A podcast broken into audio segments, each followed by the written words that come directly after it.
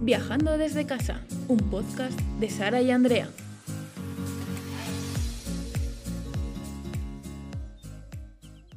Bienvenidos a nuestro segundo episodio.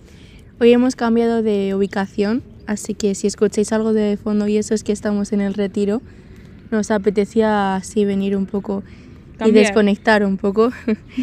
El tema que vamos a hablar hoy es súper chulo, a mí me parece súper Muy interesante. Y vamos a hacerle la entrevista a Sara, no sé si la conocéis, no ha estado nunca, ¿verdad? Hola a todos. Y vamos a empezar. ¿Quieres introducir un poco el tema que vamos a hablar? Sí, hoy vamos a hablar sobre las au pairs, que para lo que no lo conozca son eh, personas, que pueden ser tanto chicos como chicas, que deciden irse a otros países, a, mm, normalmente a casas de familias, a cuidar de niños y a encargarte un poco pues, de llevarlos al colegio, hacerles la comida. Te mudas a casa de la familia y vives con ellos y te incluye la, pues, todos los gastos y a cambio te dan un dinero a la semana. A mí me parece una oportunidad bastante interesante para la gente que no tenga suficiente presupuesto para ir a algún sitio que quiera viajar y eso. Es una oportunidad súper chula. Yo no la he hecho, perdón. No, es, es una buena opción si quieres aprender el idioma de una manera pues más económica. Claro. No hace falta que tengas que pagar a las agencias que te valen un pastón y ir a las academias y demás. Eh, en cambio aquí, pues te mudas a casa de esta familia, eh, vas a tener que hablar el idioma porque normalmente no, suena- no suelen hablar tu idioma y, y además aprendes la cultura y, y todo, así que está, no sé, a mí me parece que fue una experiencia muy chula. muy Claro, guay. es que estamos hablando desde la experiencia porque Sara se ha ido Yo me fui dos veces, ¿no? Dos veces, dos veces. Me fui a Irlanda y a, y a Escocia. Y en este episodio vamos a hablar primero de Irlanda y ya, si os gusta, pues, pues hacemos otro. En un futuro haremos el de, el de Escocia. Así que bueno, si quieres empezamos con la entrevista. Vamos, vamos allá. La primera pregunta que tengo aquí apuntada yo es eh, ¿por qué elegiste hacer esta experiencia? ¿Qué es lo que te llamó? ¿Cómo lo conociste también en principio? ¿Y por qué elegiste hacerla? Pues cuando yo estaba estudiando, aún estaba estudiando yo, estuve estudiando un superior de, de sonido y vinieron a darnos una charla sobre trabajar fuera y las oportunidades que tendríamos de voluntariados y demás. Pero la idea no me terminaba de convencer porque la chica que vino a darnos la charla nos dijo que no pagaban, o sea que eras voluntario. Y es decir, que trabajabas a cambio de, creo que era la comida y la vivienda. Y no me terminaba de convencer la idea y busqué otras alternativas y vi esta. Y además otra chica con la que, que es amiga mía también quería irse fuera un tiempo y hablamos y decidimos que lo que más se asemejaba a las ideas que teníamos era irnos de au pair. Así que así surgió. En un principio eh, yo me quería ir a Reino Unido, pero bueno, al final encontré una familia en Irlanda que ¿Os fuisteis juntas? queríamos irnos juntas, pero eh, no encontramos dos familias de que estuvieran cerca. O sea, ella encontró una familia al final. Ella quería irse a Irlanda y yo a Reino Unido. Pues ella se fue a. Londres y yo me fui a, a Me Dublín. parece el nombre de, de una peli. Sí, yo, yo a Londres y tú a California. pues. Claro. ¿Y por qué elegiste Irlanda? En plan, ¿por qué lo tenías en mente ya? Pues yo eh, utilicé una aplicación, bueno, un- una web que se llama Upper World y ahí vas a poner los países a los que no te importaría ir, o sea, en plan, como eh, los países a los que estarías dispuesta a, a mudarte. Entonces yo puse Reino Unido e Irlanda y mandé mensajes a varias familias. Eh, una de las que me contestaron fueron, fue mi familia de Irlanda y cuando hicimos una entrevista conocí a la ópera anterior y demás y, y me cogieron allí. Así que no es porque Irlanda, es porque me cogieron. Y ya está, tampoco... Y claro, fuiste allí sin conocer a nadie ni nada. No Yo conoc- me fui como, como los que dicen, con una mano delante y otra detrás. Yo no conocía a nadie, no hablaba el idioma, no tenía dinero. eh, lo único que lo que me iba era con, con una familia y a trabajar allí. Y claro, es que tampoco sabes si la familia va a ser buena o mala. Es como ir a ver qué pasa. Claro, o sea, tú hablas con la familia y puedes tener videollamadas, puedes hablar por, por emails o por WhatsApp, pero mm, al fin y al cabo cuando conoces a una persona es cuando de verdad convives con ella. Entonces Claro. tú puedes conocer a esa familia y crees que te vas a llevar bien, pero luego a lo mejor llegas allí y no es lo que te pensabas o no cuadráis mucho. ¿Cómo se tomó tu familia que te quisieras ir a, a vivir a otro país así? Pues a ver, yo tenía 20 años en aquel entonces. Acababa de terminar el, ciclo superior de sonido y estaba en un periodo de mi vida en el que no sabía exactamente qué es lo que quería. Ni si- no sabía si quería seguir estudiando, si quería estudiar otra cosa, si quería entrar a trabajar, no lo tenía muy claro. Entonces, pues a ver, eh, cuando yo empecé a, a mirar todo esto, se lo conté y la verdad es que se lo tomaron bastante bien porque lo vieron como una oportunidad para mí, para aprender el idioma, para poder aprender a valerme por mí misma también, porque quieras o no, pues estás viviendo tú sola. Y no se lo tomaron mal. Eh, yo creo que diría que se lo tomaron peor, no peor, pero no se lo esperaban, yo creo. Cuando les dije que me iba a quedar otro año, que iba a alargar mi estancia otro año, eh, mi padre sobre todo fue el que no le gustó del todo la noticia, pero, pero lo aceptó porque era mi decisión y, era lo que iba a hacer. Mi madre no me hubiese dejado desde el principio. Nada, luego al final... A ver, no les queda otra, es que, ya, no somos, ya no tenemos 16 años para poder decir Tampoco pueden decirte, no, no te dejo. Pues no. ¿Sabes? Es tu decisión, eres mayor de edad, te quieres ir a, no sé, a la Conchinchina, pues vete a la Conchinchina. A mí me parece un medio bastante, bastante guay para poder vivir, porque al fin y al cabo estamos aquí en la vida pues para vivir cosas nuevas y esas cosas, así que... Y esta experiencia, si alguien nos está escuchando y quiere irse, yo les digo que no se van a arrepentir. Yo he tenido los dos mejores años de mi vida en, en Irlanda y una experiencia increíble. Y volvería a repetir, de hecho, bueno, repetí unos años más tarde, ya lo contaremos. ¿Son spoilers? Es spoiler. Y sí, es una experiencia increíble, tanto por la gente que conoces, por el lugar, por la experiencia que vives en conjunto. Y nada, yo creo que también, respondiendo a la pregunta que me habías hecho, no sé si mis padres me veían capaz de irme. Porque si es verdad que yo, pese a tener el viaje, a tener la idea clara de querer irme, yo pienso que en el momento de la verdad a lo mejor se pensaban que me iba a rajar y que iba a decir que no, o que me iba a volver a la semana porque no me gustaba aquello. No sé, que iba a pasar algo, pero pero no. Y en un momento en el que yo ya llegué allí, me di cuenta de que de verdad era una familia con la que me sentía a gusto, que yo tenía allí ya mi vida, ellos se dieron cuenta de que yo allí era más feliz que aquí y, y lo aceptaron bien. De hecho, vinieron a verme, en, ¿Ah, vinieron dos veces. Vinieron en Semana Santa a verme, conocieron a la familia y todo. Qué guay. Y, y les gustó mucho Irlanda, de hecho, quieren volver. Y al año siguiente vino, vino solo mi hermano y se quedó en mi casa con, con mi familia irlandesa y conmigo. Y estuvimos allí en Semana Santa durante pues, una semanita por allí conociendo Irlanda. Bueno, es que estos pasos que das es lo que al final te, te construye como persona. Sí, sí. Porque seguro que ya no eres la misma persona. No, claro que no. Al principio, bueno, antes de irme, yo sí que es verdad que era una persona que creo que dependía demasiado de los demás o de las decisiones que los demás tomaran era la decisión que yo iba a tomar. A raíz de aquí, de irte tú sola, empezar de cero en otro país, no tener a nadie más que a ti, no sé, te hace pensar de que tú sola eres suficiente para poder hacer lo que quieras. Nadie quiere venirse conmigo un, un, día a Dublín a pasar el día, pues cojo y me voy yo sola. Que no necesitas a nadie, que tú sola eres suficiente para poder hacer lo que quieras. Yo eso lo estoy aprendiendo todavía. eres muy joven aún. Que no me digas Poco a poco, eso, poco a poco. Es que ya todo hacer, eh, sí, cuando tenía todo hacer igual. Poco a poco pues vas cambiando. Bueno, tengo una buena maestra, la verdad. Sigue mis pasos. No, ¿verdad? Quiero ser como tú. Eh, bueno, ¿cómo, ¿cómo fue el proceso de conocer a la otra familia? Les voy a contar un poco cómo fue, cómo funciona la página web donde yo la conocí y cómo es el proceso. Cuando tú decides irte, te haces un perfil en la página de Operworld. Ahí vas a poner como tus preferencias y vas a eh, decir pues eso, qué es lo que te gusta hacer en tu tiempo libre, a describirte un poco. Entonces las familias a partir de ahí se van a poner en contacto contigo y tú con las familias. Si a ti una familia te ha llamado la atención, pues le mandas un mensaje diciendo que estás interesado y viceversa. Entonces, una vez que ves el perfil de la familia, si te llama la atención, pues le das a que sí y ya podéis tener una conversación en el propio chat de, de la aplicación. Si le das que no, pues ya está, ahí se acaba. Yo, por ejemplo, con la familia que encontré, pues me dijeron que sí, estaban dispuestos a cogerme, estuvimos hablando, quedé con la primera oper que tuvieron, porque yo, yo fui la tercera, y me contó la chica esta un ¿Era, era española también? Sí, además de Madrid. Quedamos un día en el centro de Madrid y pues me estuvo contando un poco cómo fue su experiencia y cómo lo pasó y demás. Que ella, por cierto, también se quedó, creo recordar que se quedó también dos años, no fue solo uno, extendió su, Su estancia. su estancia.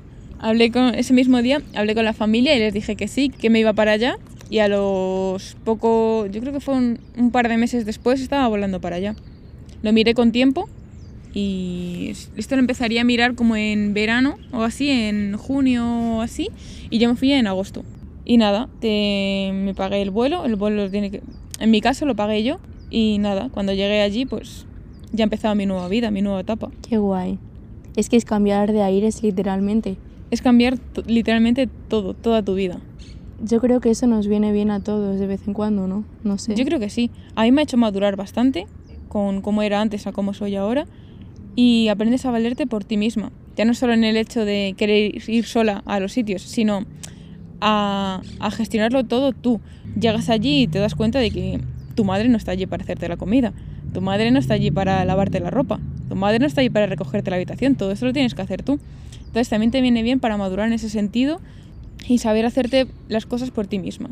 Y, por ejemplo, hay familias que no que llegas a la casa y no les gustas o, o al revés, que tú que Y te pueden descambiar.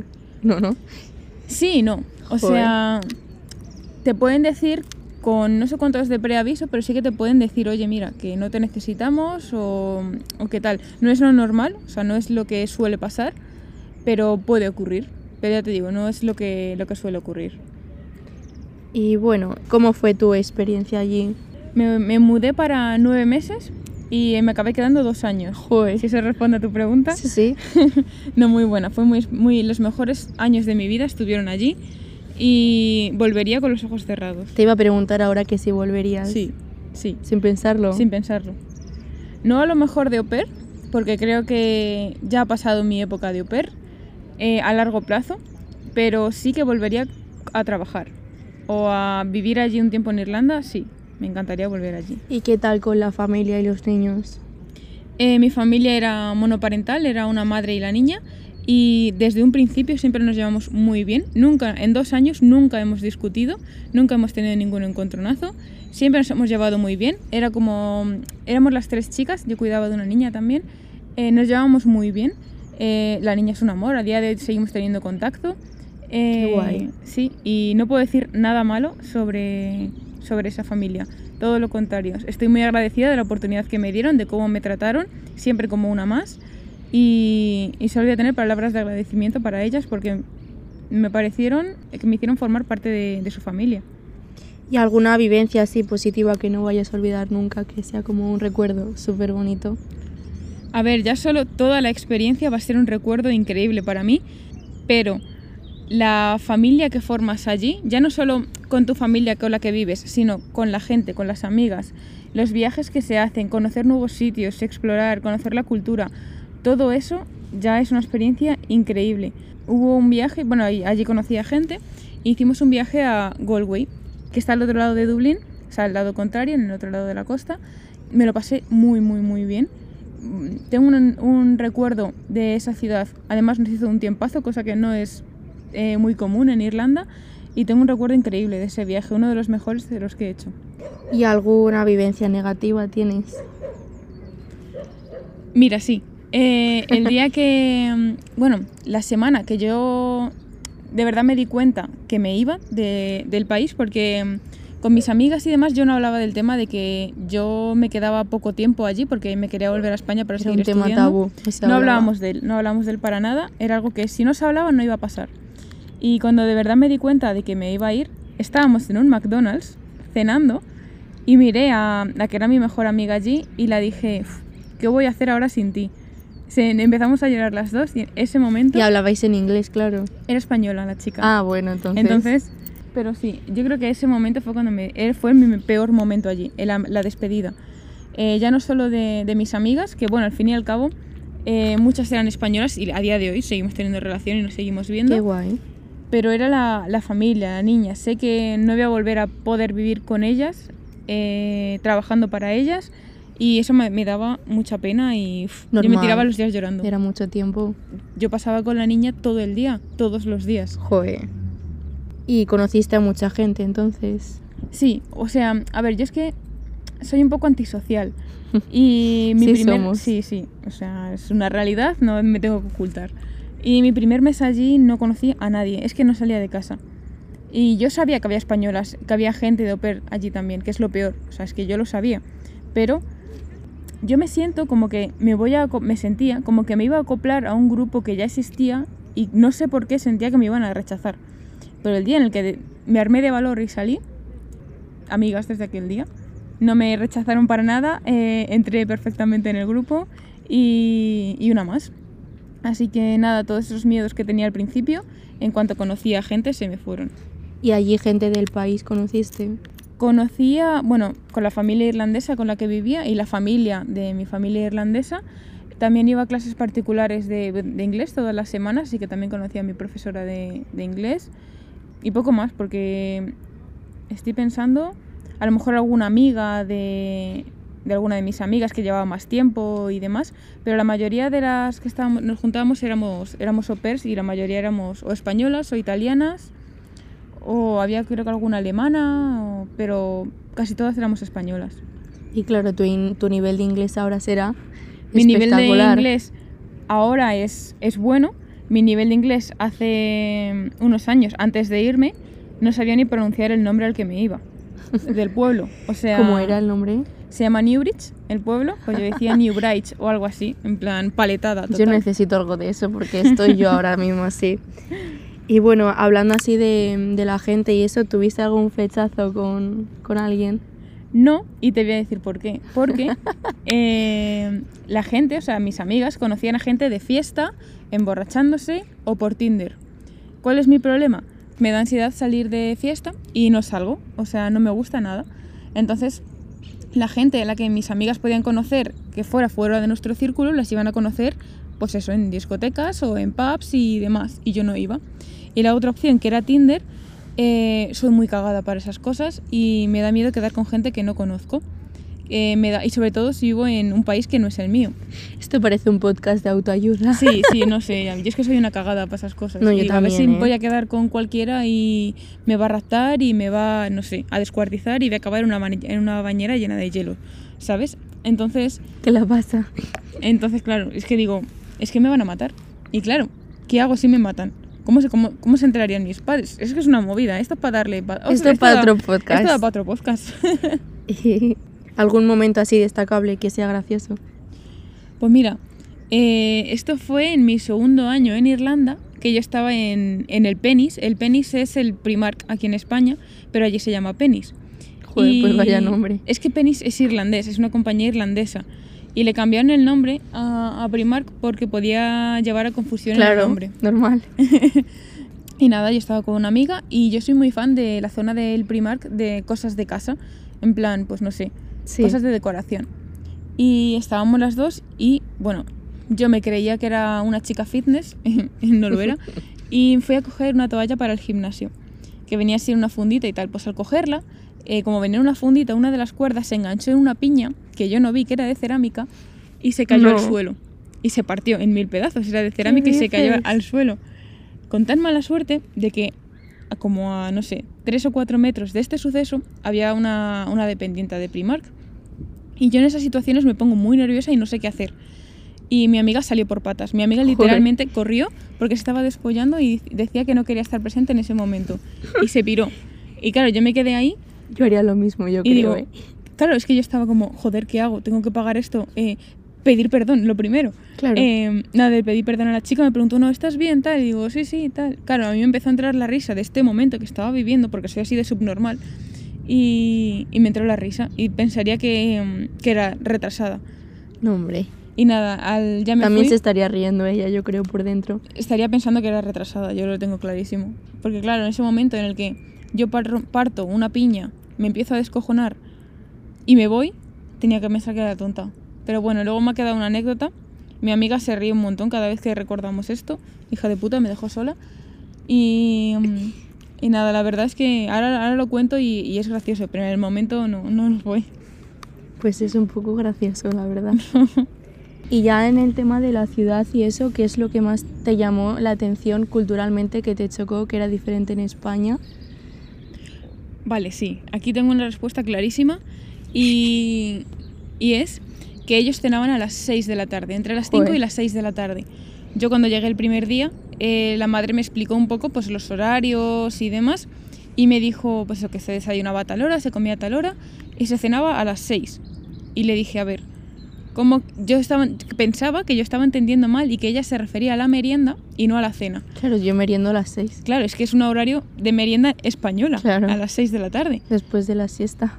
Y la pregunté y le dije, pero, pero cena, cena de, de cenar. Y a irme a dormir. Sí, y me dice, sí, sí, la cena ya, la última comida del día. Y yo me quedé así y digo, ah, Ah, pues, pues qué bien. Mi problema era que yo en España estaba a lo mejor acostumbrada a acostarme a las 11, 12, 1, depende si tenía clase al día siguiente o tenía algo que hacer y demás. Pero claro, el problema es que cenando a las 6 de la tarde, a las 9, voy a tener hambre otra vez. Y si yo me voy a acostar a las 12, a las 11 o a la hora que fuera, iba a tener hambre, entonces voy a tener que recenar. joder. Y me compraba, claro, allá en Irlanda están acostumbrados a eso. Yo me tenía que ir al Tesco a comprarme, pues no sé, unas bolsas de ¿Qué patatas. es el Tesco? El Tesco es un centro comercial, un supermercado, como aquí sería, pues no sé, Mercadona. Sí. Y, y nada, pues me iba y me compraba mis chocolates, mis, mis patatas y mis cositas de recena. ¿Y alguna comida que eches de menos de allí? Mira, ahí hay una cosa que son las patatas con sal y vinagre, pero no patatas fritas de bolsa, sino patatas fritas de, de fritas. Sí. ¿sabes? Y aquí en España eso no se lleva, o al menos yo no lo he visto. Y allí, eh, por ejemplo, cuando ibas a un takeaway, que es un local en el que solo puedes coger comida para llevar, Sí, claro. pues cogíamos siempre unas patatas y siempre te preguntaban que si querías sal y vinagre. Y yo decía siempre, mis amigas siempre decían que no porque no les gustaba. Yo siempre decía que sí porque me encantaban las patatas con sal y vinagre. Y me decía siempre la chica que, que llevaba tanto tiempo en Irlanda que ya me parecía una irlandesa. Ah, sí. Sí, sí. Qué y, guay. Y claro, cuando yo comía esas patatas aquí en España, no las hay. Entonces, eso es lo que más, fíjate, lo que más hecho de menos. Es que yo soy muy fan de la patata, tía. Ya, yo también. Soy ¿eh? muy fan de la patata. ¿Qué alimento? Se alimenta como quiera, vamos. tiene de todos los tipos.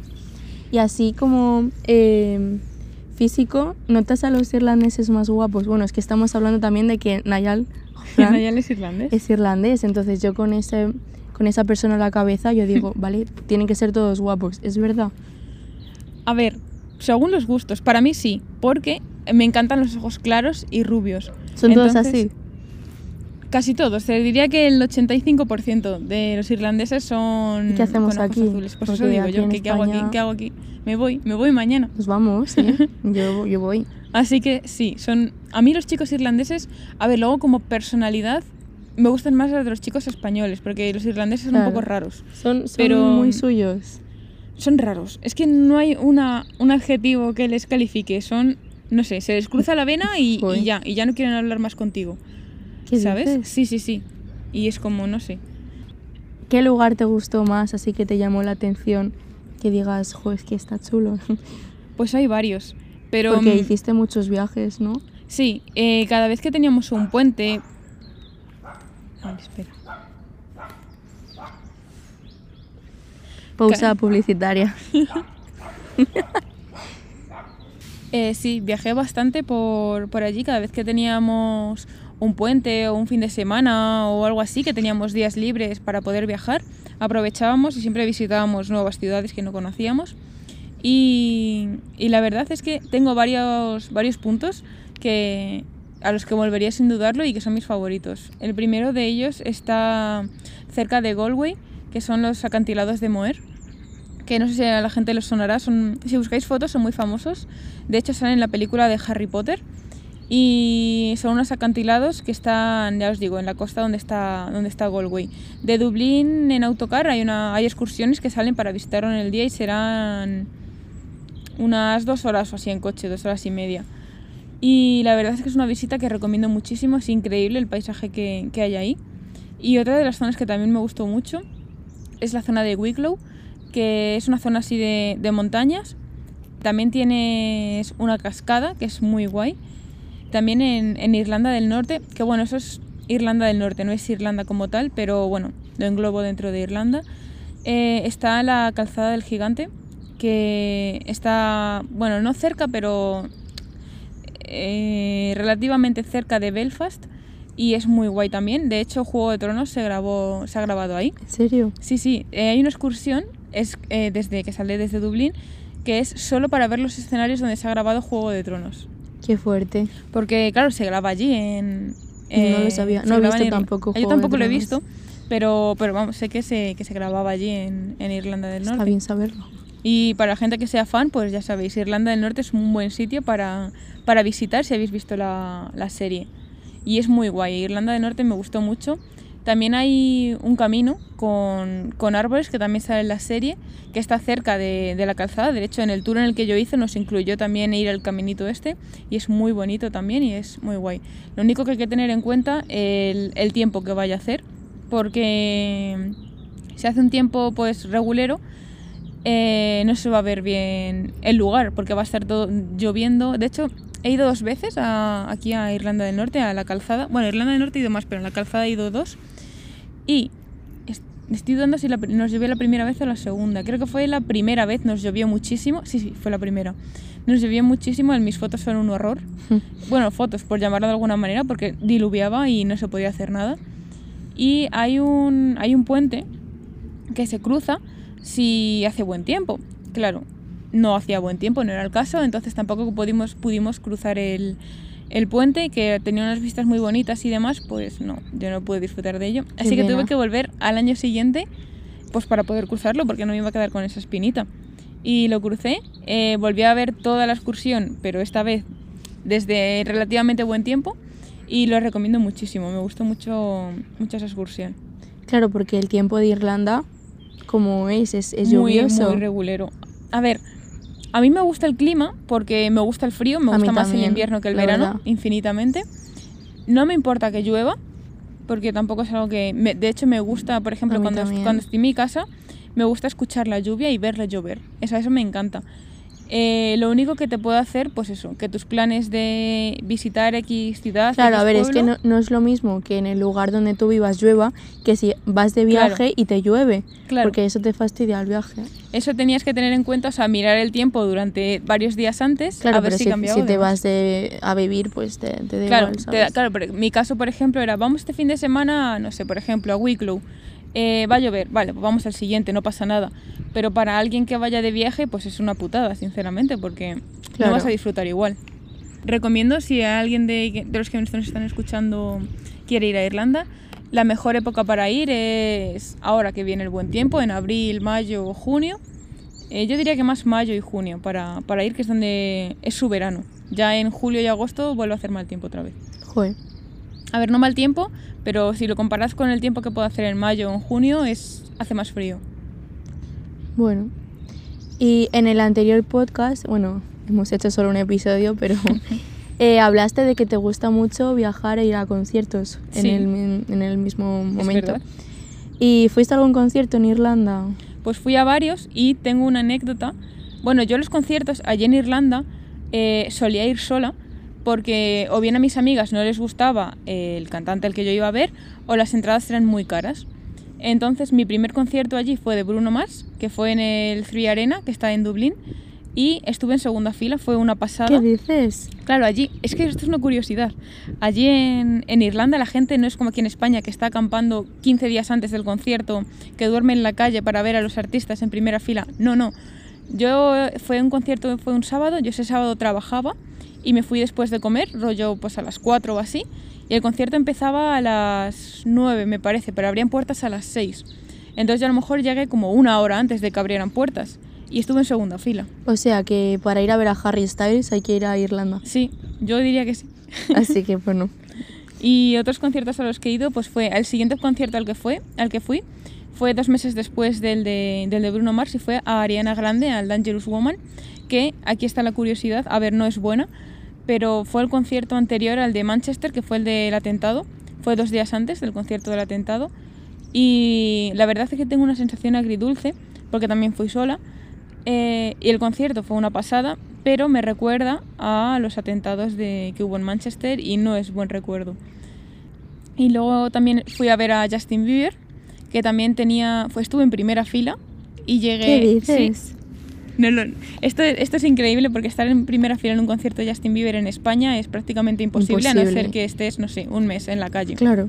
Pues allí igual, fue un sábado, yo salí de trabajar y me fui para Dublín. Y tenía entrada mm, a la pista Golden, pero igualmente la pista Golden era la mitad, era un estadio. y era la mitad del estadio, literalmente, la mitad de la pista. Y nada, llegué pues quizá llegaría un par de horas antes de la apertura de puertas o algo así y estuvimos en primera fila. Y una pregunta, eh, ¿las entradas cuestan más o menos igual que aquí? Sí. ¿O están más caras o más baratas? Yo diría que de precios son muy parecidas a, a los precios de aquí. Claro, también es verdad que hace unos años yo diría que los precios de las entradas eran más bajos que los actuales. Por ejemplo, yo las entradas para pista de Ariana Grande me costaron unos entre 60 y 70 euros en el Dangerous Woman. Eh, al año siguiente, a los dos años, fui a la gira de mm, el Thank You Next, que fui a Londres, y me costaron las mismas entradas de pista 100 euros. Pero claro, supongo que era porque no era tan conocida, entre comillas, o era... A mí las de, Harry, las de Harry en pista me han costado 90 euros, así que... Sí, pues allí rondarán más o menos esos precios. Los precios son más o menos como, como en España o como cualquier otra parte de, de Europa, yo creo. Bueno, ya para finalizar, que llevamos bastante episodio, Em, quería decirte que qué recomendarías a las personas que se quieren adentrar a esta aventura. Pues sobre todo que no tengan miedo a la hora de enfrentarse a coger ese vuelo a cualquier destino. Probablemente hay muchas posibilidades de que todo salga bien y ese vuelo le lleve a, a poder vivir una de las mejores experiencias de su vida. Así que, que si estás entre el sí y el no, eh, tienes que ir a por todas. Sé que se pasa mal al principio porque es desprenderte de toda tu vida, pero que vas a encontrar algo mejor, que vas a conocer a personas que están viviendo lo mismo que tú, a personas que saben exactamente por lo que estás pasando, que tus amigos van a seguir cuando vuelvas, tus padres los vas a seguir teniendo cuando vuelvas y que aproveches esa experiencia. Luego al fin y al, fin y al cabo, eh, yo me iba para nueve meses, se me pasaron volando, literalmente no me di cuenta de que ya había pasado nueve meses y por eso quise eh, seguir más tiempo. Y nada, mi consejo es que si tienes miedo a enfrentarte a una experiencia como esta, que, que no hay que tenerlo para nada y que mm, tienes que ser fuerte y tomar ese avión para irte al destino que hayas escogido. Y que solo se vive una vez. Exacto. Si, te, si dices que no al final, siempre te preguntarás de cómo hubiese sido si hubiese dicho tienes que que arrepentirte de las cosas que has hecho y no de las que no. Porque al final es lo que tú dices. ¿Qué pasaría si me hubiera ido? ¿Qué pasaría si en lugar de haberme quedado en España con, pues no sé, con mi trabajo, mis padres o cual sea vuestra Y que hay que salir de la rutina también. Claro. Vas a salir y vas a explorar algo que no, está, no estás acostumbrado a ello. Y que luego la experiencia es muy bonita y te queda un muy buen recuerdo de toda esa experiencia. ¿Y qué países recomendarías aparte de Irlanda? Porque ya sabemos que tenemos que ir todos a Irlanda. todos a Irlanda, eh, de aquí hago una promoción. Eh, depende también del idioma que quieras aprender. Por ejemplo, yo tenía claro que no me quería ir muy lejos, rollo no me quería ir a Estados Unidos, me quería mover, para ser mi primera experiencia, me quería mover por Europa. Entonces, ¿cuáles son los países en los que su habla es inglés? Pues o Irlanda o Reino Unido. Y fue los países que yo busqué. También es verdad que te puedes ir a otros muchos, también tienes Malta, también tienes otros países en los que a lo mejor la lengua principal no es el inglés, pero se habla también mucho inglés. Así que, a ver, a lo mejor si tú tienes ya una base de inglés y solo quieres practicarlo, sería una buena opción irte a países, pues, rollo Centro Europa. O si quieres aprender inglés, mi recomendación es, bueno, ahora con el Brexit, eh, con Reino Unido no sé cómo está la situación, si te puedes ir de, de au Imagino que tendrás que hacerlo a través de una agencia o algo así. Pero si no, Irlanda es siempre muy buena opción. Y además es un país que te van a coger bien. Yo no en ningún momento tampoco, hablando de, racismo en otros países, yo en ningún momento he sentido racismo hacia mí ni en Irlanda ni cuando estuve en Escocia tampoco. Así que no sé, creo que son buenos países para comenzar una nueva aventura. Bueno chicos, esperamos que os haya gustado este segundo episodio. Lo hemos hecho con mucha ilusión, ya que hemos salido de nuestra zona de confort, hemos salido a la calle literalmente a grabarlo. Y bueno, eh, queda chulo así con los pajaritos. Sí, nos ha quedado, nos ha quedado guay. A mí me ha gustado. Y nada, eh, con este episodio os dejaré una cajita de preguntas que siempre lo dejé en el anterior. Creo que sí me han escrito. Creo que era mi mm. primo, pero. pero, bueno, no lo digas, mujer. Eh, para que podáis escribir qué os gustaría escuchar en el podcast y eso, aquí aceptamos cualquier oferta. También podéis hacer preguntas sobre la experiencia si tenéis alguna duda y os lo resolvemos claro, en el siguiente. Claro, así, así hay feedback entre vosotros y nosotros. Y nada, como siempre, en nuestras redes sociales tenemos Instagram, que es arroba viajando desde casa podcast. El personal, el mío es de, arroba dreasaurio. Y el mío es arroba sara barra baja fenti. Y poco más, que un placer, como siempre, nos, nos veremos pronto. Que hemos tenido una semana de baja, porque estaba yo mala, se me nota todavía un poco el voz. No era COVID, no, no, no era COVID, iba a decir espero, no, no, no era COVID, me hice 300 pruebas, así que no. Voy a dejar de contar mi vida. Así que bueno, nos, nos vemos en la próxima, que espero que sea pronto, espero la semana que viene. Sí. Y nada, Y nada, que esperemos que os haya gustado el episodio de hoy y que nos vemos en el siguiente. y en el siguiente a lo mejor viene otro invitado, no sabemos. Ah, es sorpresa. Un besito, chao. Chao. Bueno chicos, y hasta aquí nuestro podcast de hoy. Nos vemos en el siguiente. Adiós. Adiós.